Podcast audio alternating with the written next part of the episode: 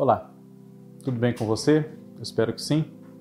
Eu sou o Fábio Costa e estamos aqui juntos para mais um In Memoriam no canal do Observatório da TV no YouTube para rememorar figuras que já nos deixaram ou que nos deixam por agora e falar um pouco delas também como uma forma de homenagem a esses artistas, jornalistas, atores, escritores, apresentadores, cineastas, como é o caso do nosso focalizado deste programa. Se você não for inscrito ainda no nosso canal, inscreva-se, ative no sininho as notificações para não perder nenhum dos meus vídeos, dos vídeos do Cadu Safner, da Kaká Novelas, do Cristiano Blota, do BBB 22 com o João Márcio e muito mais.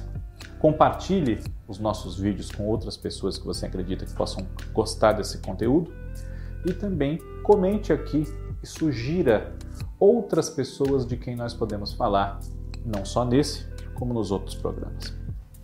Arnaldo Jabor nos deixou na última terça-feira, dia 15 de fevereiro de 2022. Ele tinha 81 anos de idade, nasceu em dezembro de 1940 no Rio de Janeiro, mas há muito tempo havia se radicado em São Paulo, uma cidade da qual ele gostava muito. Ele marcou toda uma geração, mais de uma até, com seus comentários muito ácidos, inteligentes, espirituosos, muito bem formulados, escritos, burilados com as melhores palavras possíveis em telejornais da Rede Globo, como Jornal Nacional, Jornal da Globo, Bom Dia Brasil. Isso já há cerca de 30 anos.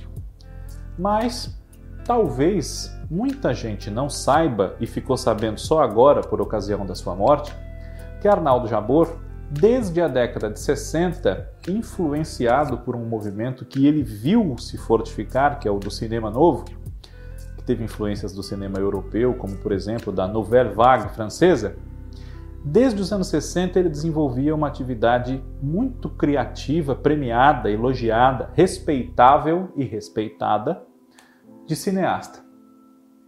Desde o seu primeiro filme, Opinião Pública, um documentário, ainda nos anos 60, foram cerca de 10 produções, algumas delas bastante aclamadas e significativas da melhor produção do cinema nacional desse período.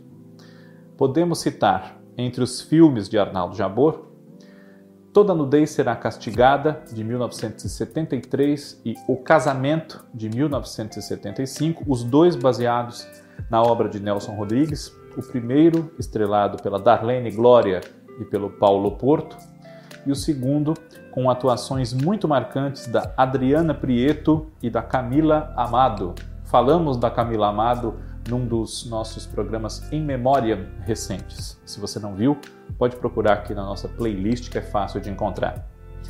Depois veio o que costuma ser chamado de a trilogia do apartamento, já que três filmes em sequência de Arnaldo Jabor contaram histórias em alguns pontos semelhantes, em alguns pontos diferentes, mas tendo como característica o centro da ação num apartamento, às vezes nem tão grande assim, um apartamento de classe média. É o caso de Tudo Bem, com Paulo Gracindo, Fernanda Montenegro e Zezé Mota, de Eu Te Amo, com Paulo César Pereio e Sônia Braga, e também de Eu Sei Que Vou Te Amar, com Thales Panchacon e Fernanda Torres. Eu Sei Que Vou Te Amar, que rendeu muitos elogios e prêmios à atriz. Na época ela acabou, inclusive, é, tendo um status tão alto a ponto de ser a protagonista da novela das oito da TV Globo, Selva de Pedra. Mas essa é uma outra história. E Arnaldo Jabor, mais recentemente, em 2010, lançou o filme A Suprema Felicidade, com Marco Nanini, e deixou o outro, que em breve será lançado. A perda de uma figura como a de Arnaldo Jabor representa, depois de tantos anos de dedicação à cultura, ao fazer artístico e à atividade jornalística também, porque não com seus comentários bastante politizados, mas que também falavam de cultura, claro, de música, de livros, de cinema, de arte em geral, de comportamento, sociedade e sempre muito críticos a todos os governos quando ele achou que era o caso, A perda de uma figura assim faz com que a gente reflita sobre o papel do jornalismo, o papel da televisão, a função do comentarista, a liberdade que a imprensa tem de, sim, apontar equívocos que às vezes podem parecer óbvios e simples, mas que por isso mesmo as pessoas não apontam e têm que ser mostrados para aqueles que estão no poder, para que eles vejam que estamos percebendo o que acontece.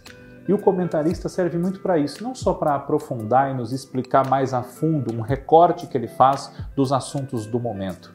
Com a sua visão intelectualizada no bom sentido, sem pedantismo, com o histórico de vida de alguém que acompanhou as transformações culturais e sociais do Brasil ao longo da segunda metade do século XX, sem dúvida, ainda que você possa discordar dela, a visão do Arnaldo Jabor, como artista no cinema e como comentarista no nosso jornalismo, como cronista do cotidiano, enfim, já está fazendo falta desde quando ele gravou o seu último comentário para o Jornal da Globo no mês de novembro do ano passado antes de sofrer um acidente vascular cerebral que gerou complicações e que o levou à morte. Realmente uma grande perda para o nosso jornalismo, por que não? Para a nossa TV, para o nosso cinema, para as nossas comunicações, o nosso pensamento aqui no Brasil. Arnaldo Jabor, que nos deixa. Em memória, na semana que vem está de volta. Um grande abraço para você, muito obrigado pela sua audiência. Tchau.